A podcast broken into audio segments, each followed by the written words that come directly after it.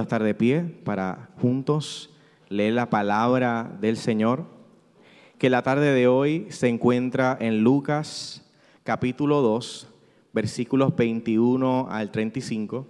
En esta tarde estará siendo proyectada eh, en las distintas pantallas, así que si usted eh, no eh, tiene una Biblia en esta noche, puede hacer uso de las pantallas.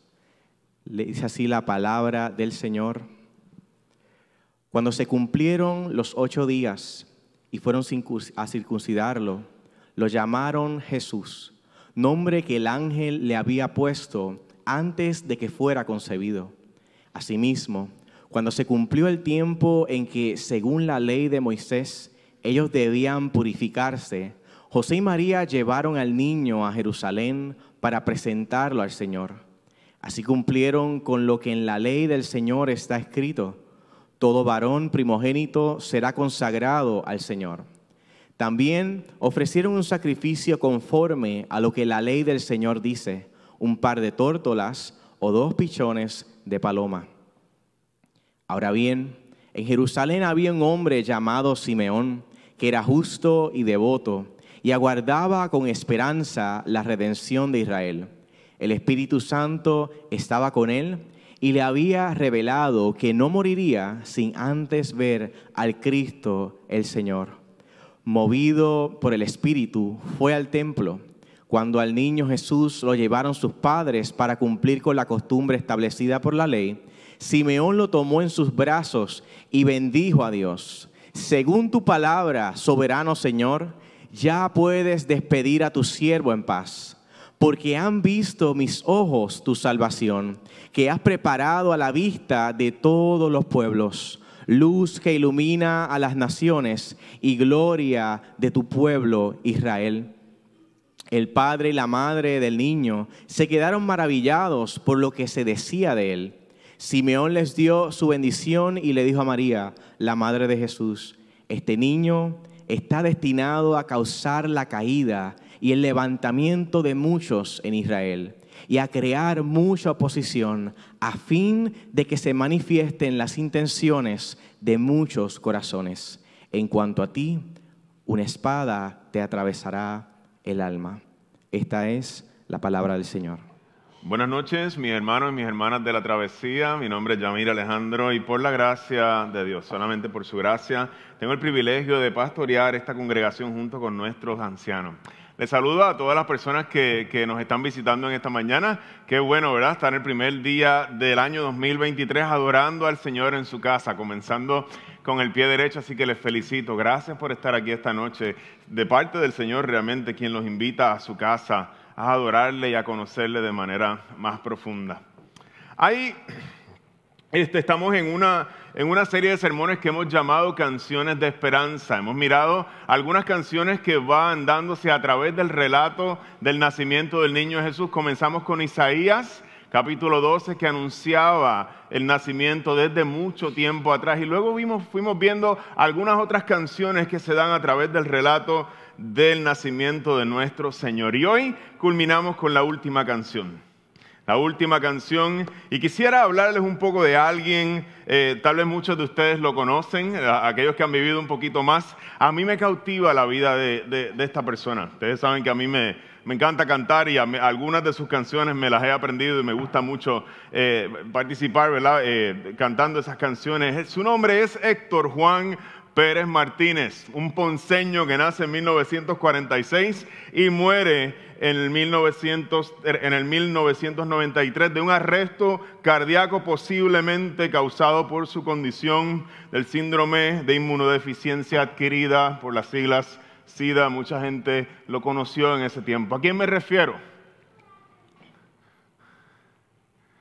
Yo creo que la presentación no es la que, este, si me la pueden poner allí en lo que ¿A quién me refiero? Me refiero, ¿quién es Juan, Héctor Juan Pérez Martínez?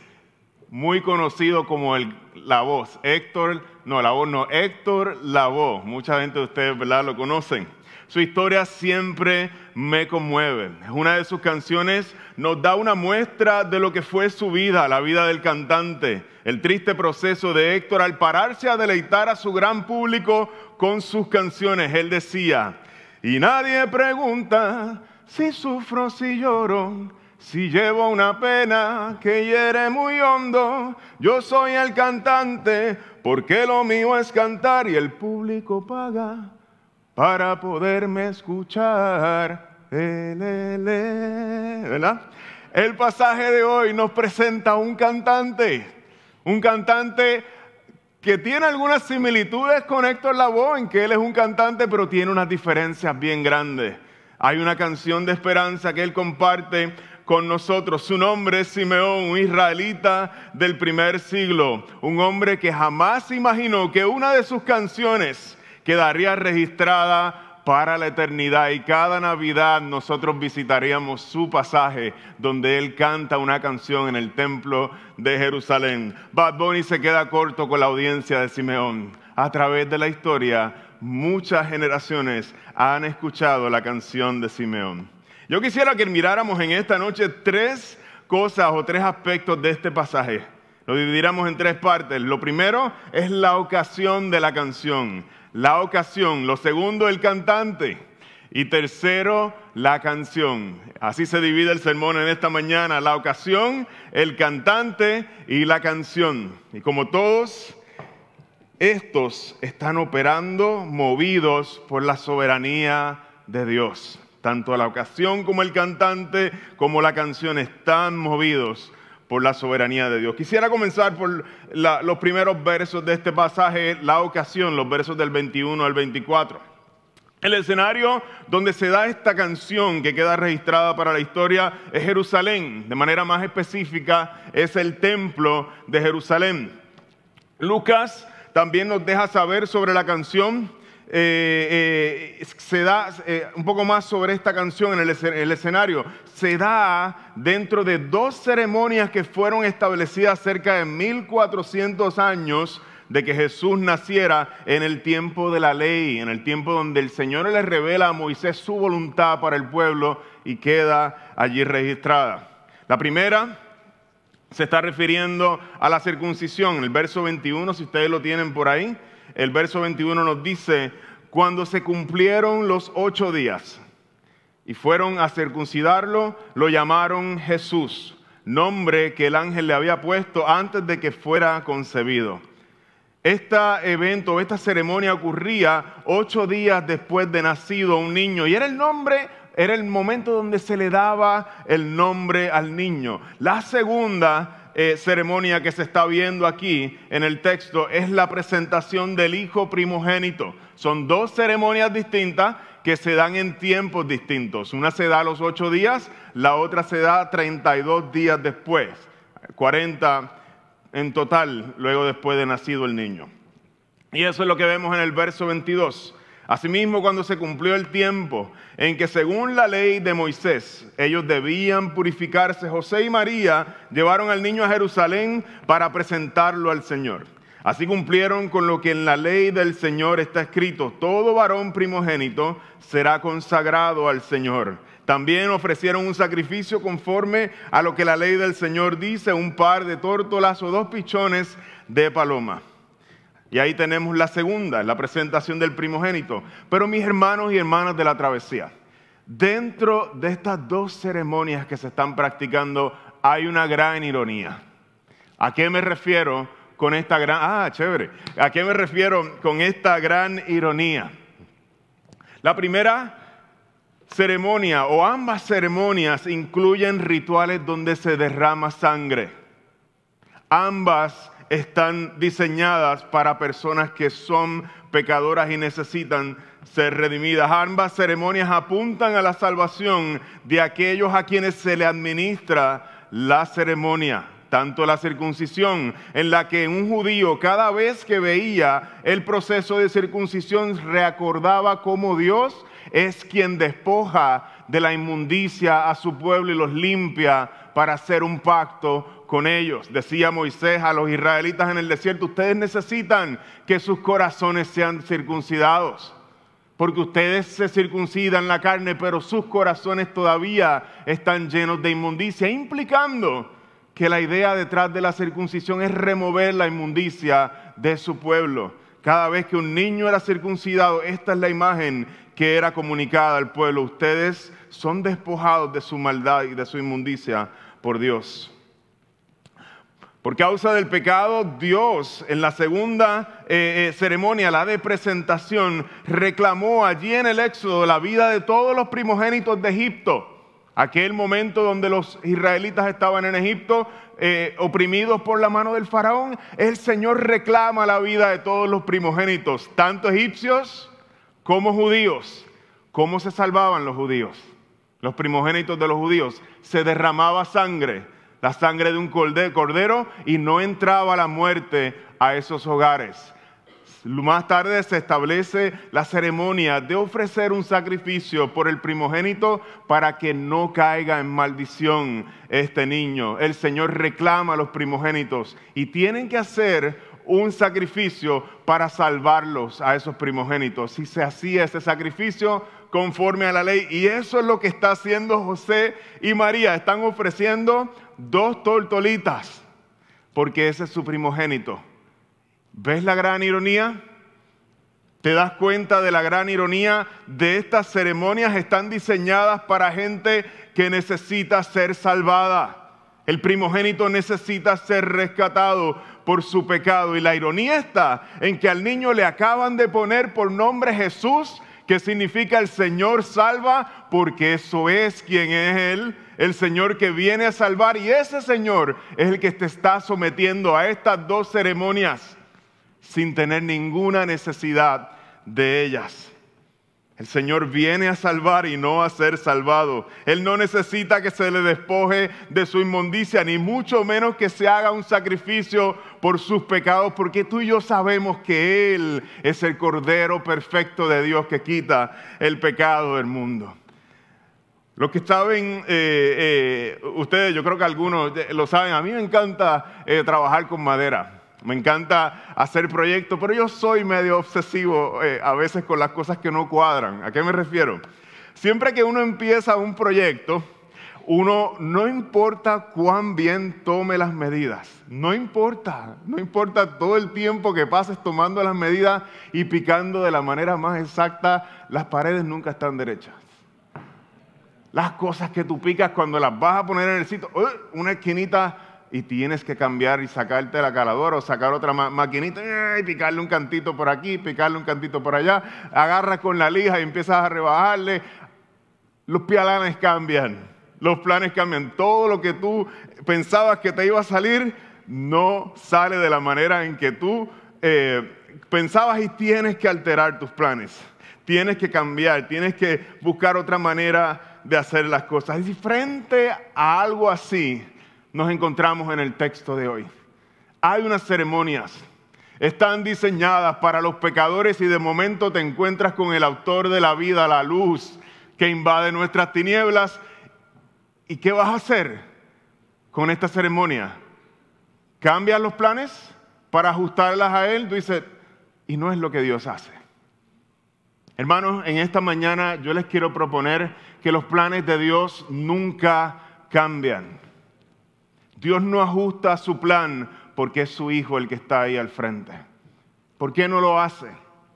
¿Acaso Dios se equivocó? ¿Acaso no tuvo en cuenta el momento en que su hijo nacería y, no estableció una estipulación? Cuando nazca mi hijo, no, le, no, no lo pasen por este proceso porque él no lo necesita. No lo bauticen en el Jordán porque él no necesita ser bautizado. No. ¿Por qué Dios lo hace?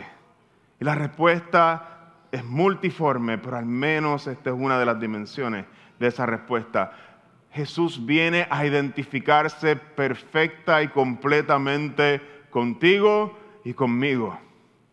Aunque Jesús es verdaderamente Dios desde la eternidad, y esto es uno de los misterios más grandes del Evangelio, en un punto particular en la historia se vuelve verdaderamente humano. Y cuando dice verdaderamente humano, es verdaderamente humano, como tú y como yo. ¿Y por qué lo hace? Porque en el plan perfecto de Dios, el que no cambia, el que no tiene que picarle una esquinita que no encaja, porque no lo pensó bien desde el principio, estaba que Jesús se identificara completa y perfectamente con los seres humanos, contigo y conmigo, para mostrarnos que Él es también uno de nosotros.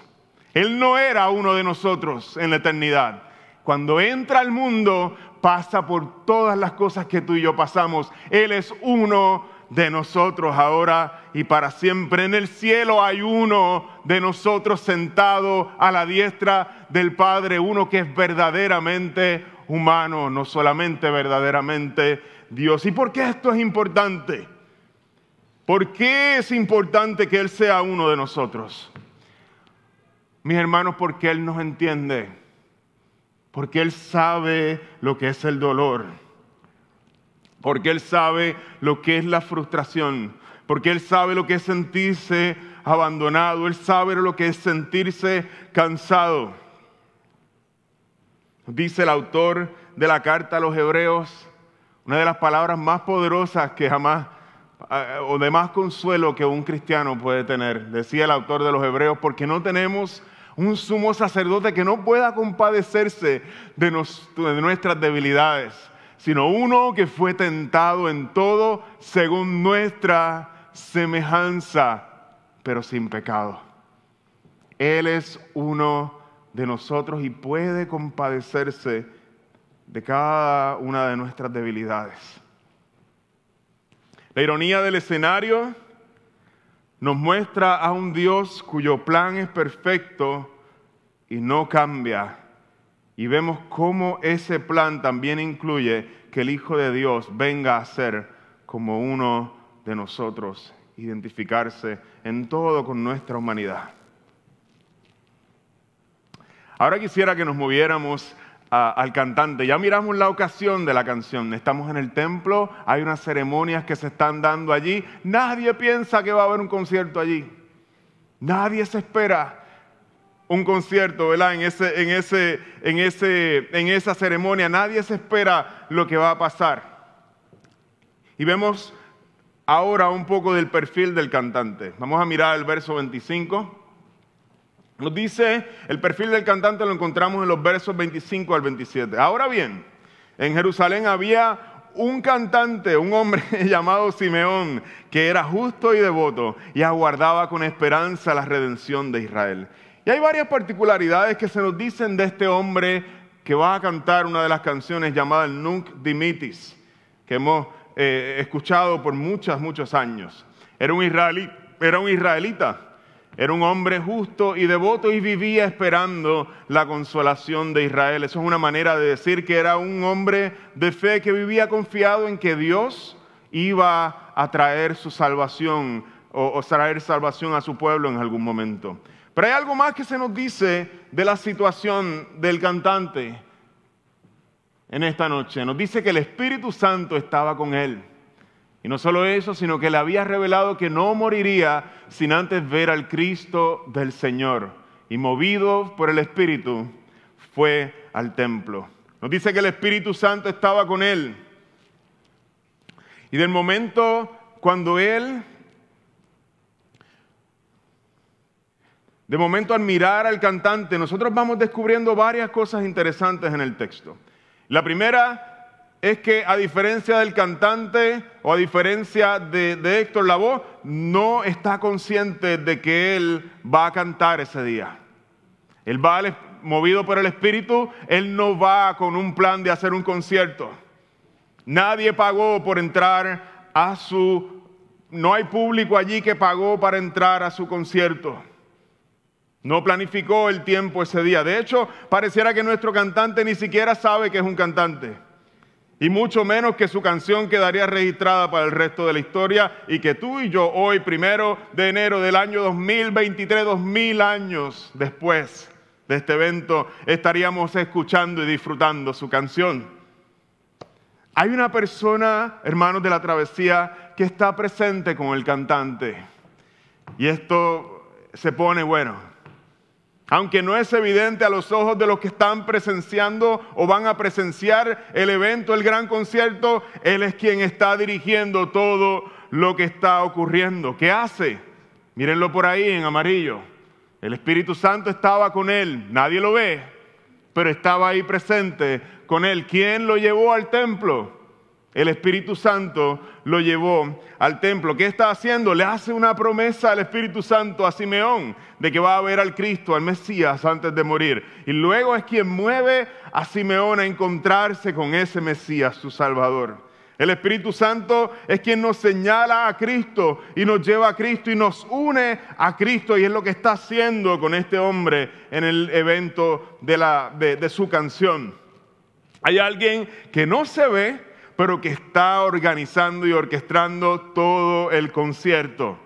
Él es quien prepara el escenario, Él es quien está presente, Él es quien mueve al cantante y a su público también. Él es quien, a pesar de ser invisible, está a cargo de todo lo que está ocurriendo en ese evento. Hermanos, Dios tiene un plan.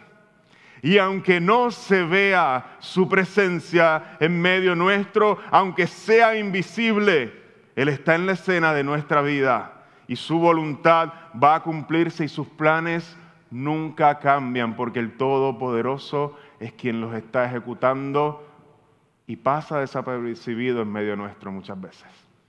Pero es quien orquesta todas las cosas. En este nuevo año no hay, no hay nada que sea más hermoso y liberador para nuestro corazón que nosotros ser movidos por este personaje invisible, aquel que orquesta todas las cosas. Que este año nosotros podamos sintonizar nuestro oído y escuchar las melodías celestiales que Dios está tocando para nosotros y bailar al ritmo de ellas. Sí, bailar. Vivir plenamente convencido de que en este nuevo año que comienza hay alguien que no se ve, un personaje invisible, pero es quien está a cargo de tu vida, la de tu familia, la de tu, eh, tu trabajo, tus padres, tu iglesia, la historia de nuestro país, Puerto Rico, y la historia de nuestro mundo. Y como si fuera poco, también la historia del universo está en manos de este personaje invisible que está orquestando de manera soberana todas las cosas de nuestra vida.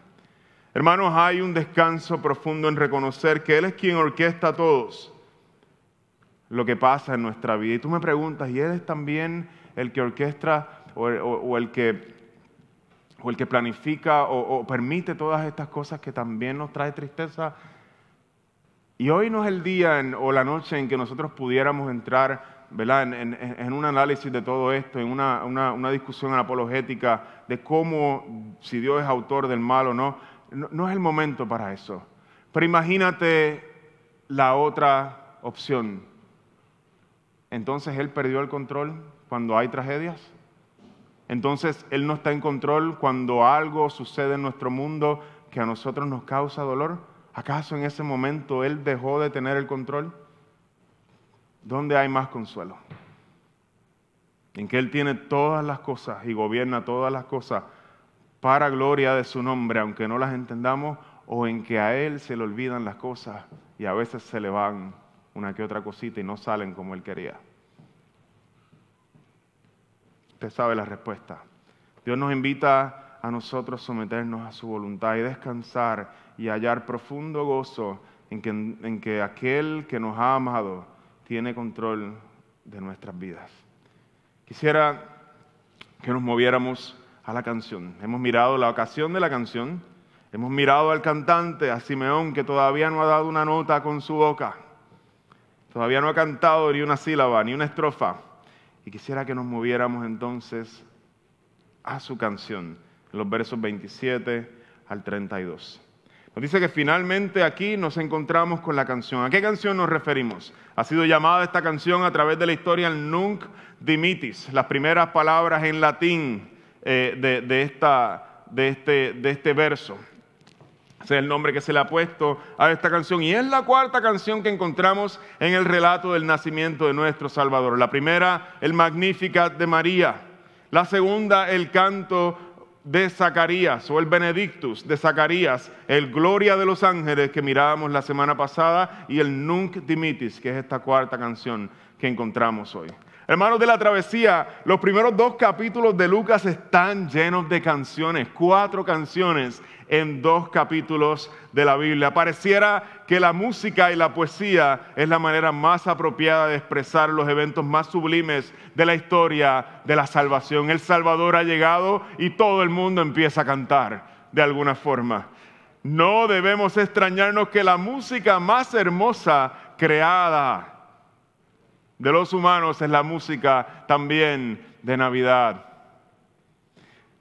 Ese día no era igual a los demás. Simeón siente una profunda necesidad de entrar al templo ese día. Allí ve al niño siendo presentado y algo interesante ocurre.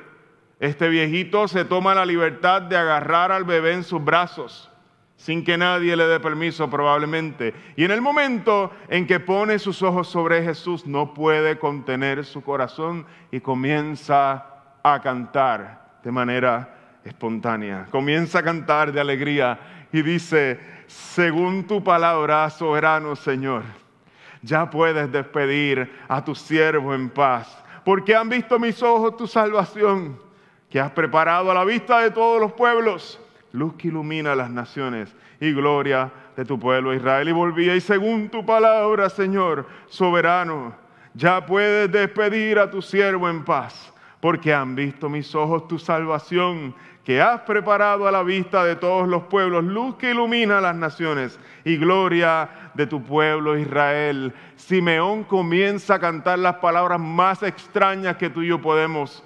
imaginarnos.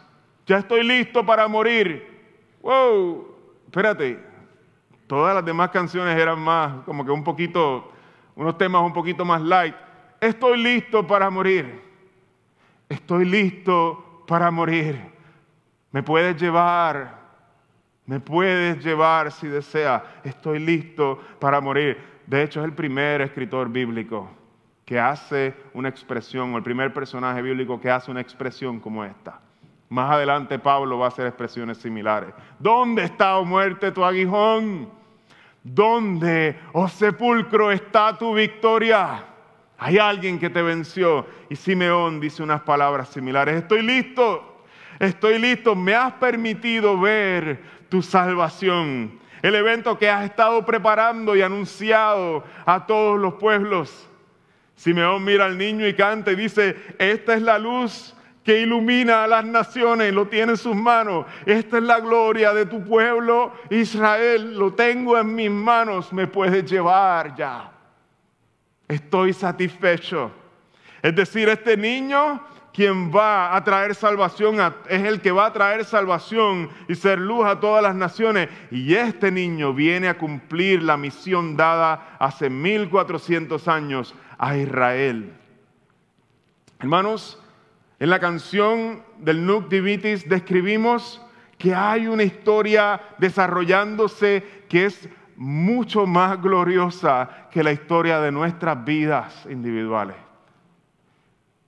Y Simeón puede mirarla y decir, yo me puedo morir en paz, porque yo estoy contemplando el cumplimiento de una promesa tan majestuosa está aquí en mis manos que yo me puedo ir aún el verdugo de la muerte ya no me aterra. Me puedo ir en paz, Señor. Simeón mira al niño y ve cómo Dios continúa avanzando su historia de salvación y su corazón no puede aguantar y comienza a cantar. Hay una historia increíblemente, increíblemente compleja, una historia muchísimo mayor que la nuestra como individuos y como familia, una historia que incluye todos los eventos que ocurren en tu vida y la mía, una historia en la que Dios está entretejiendo cada detalle que ocurre y en cada detalle su plan se va cumpliendo y avanzando. Mis hermanos de la travesía, el plan de Dios se va a cumplir y no cambia. Y eso es un descanso increíble para Simeón. Él dice, yo me puedo ir ya. Simeón mira al niño y ve a Dios cumpliendo su plan. Y la alegría es tan inmensa que aún encontrándose frente al verdugo y al gigante de la muerte, canta con gozo, me puedes llevar, estoy listo, estoy listo. Hay un descanso para los que pueden ver la vida a través del Evangelio y esta gran historia y sacan sus ojos de su propia historia. No es que deja de ser importante mi historia, pero mi historia no es una historia en sí misma, sino que pertenece a una mayor. Y cuando yo la conecto a esa mayor, muchas cosas empiezan a hacer sentido. Y yo puedo enfrentar la vida de otra manera y con una esperanza que no me da mi historia personal, que me da esa historia más grande de lo que Dios está haciendo. Quisiera ir concluyendo en esta noche. Hay una estrofa secreta que no se la cantan a la gente. Hay una estrofa en esta canción que es para María. La encontramos en los versos con que cierra nuestro pasaje. Simeón, cuando, cuando él ve que María y José están como maravillados con todo lo que él está cantando, están como, como medio, ¿verdad? Confundidos, así. Simeón se acerca y dice, el padre y la madre del niño se quedaron maravillados por lo que se decía de él. Y el verso 34 aquí dice, Simeón les dio su bendición y le dijo a María, la madre de Jesús, estas palabras. Este niño está destinado a causar la caída y el levantamiento de muchos en Israel y a crear mucha oposición, a fin de que se manifiesten las intenciones de muchos corazones. Y en cuanto a ti, una espada te atravesará el alma. Esta es la estrofa secreta que no se canta a la gente que estaba alrededor. Hay varias cosas que Simeón le dice en un falsete allí suavecito a María. Y una de ellas es que la gente, mis hermanos, no va a poder permanecer neutral ante la figura de Jesús. Él es buenas noticias para aquellos que le reciben y le aman de vuelta, pero Él va a ser un tropiezo para los que no le reciben. O te levanta o te hace caer le dice él a María. La diferencia está en la actitud del corazón de quien interactúa con él. La segunda, es más triste aún. Mucha gente se va a oponer a este gran rey que viene a entregar su vida por ellos. Es una ironía muy dolorosa, porque su presencia va a revelar lo que hay en nuestros corazones y no nos va a gustar cuando Él nos revele los problemas que hay en nuestro corazón.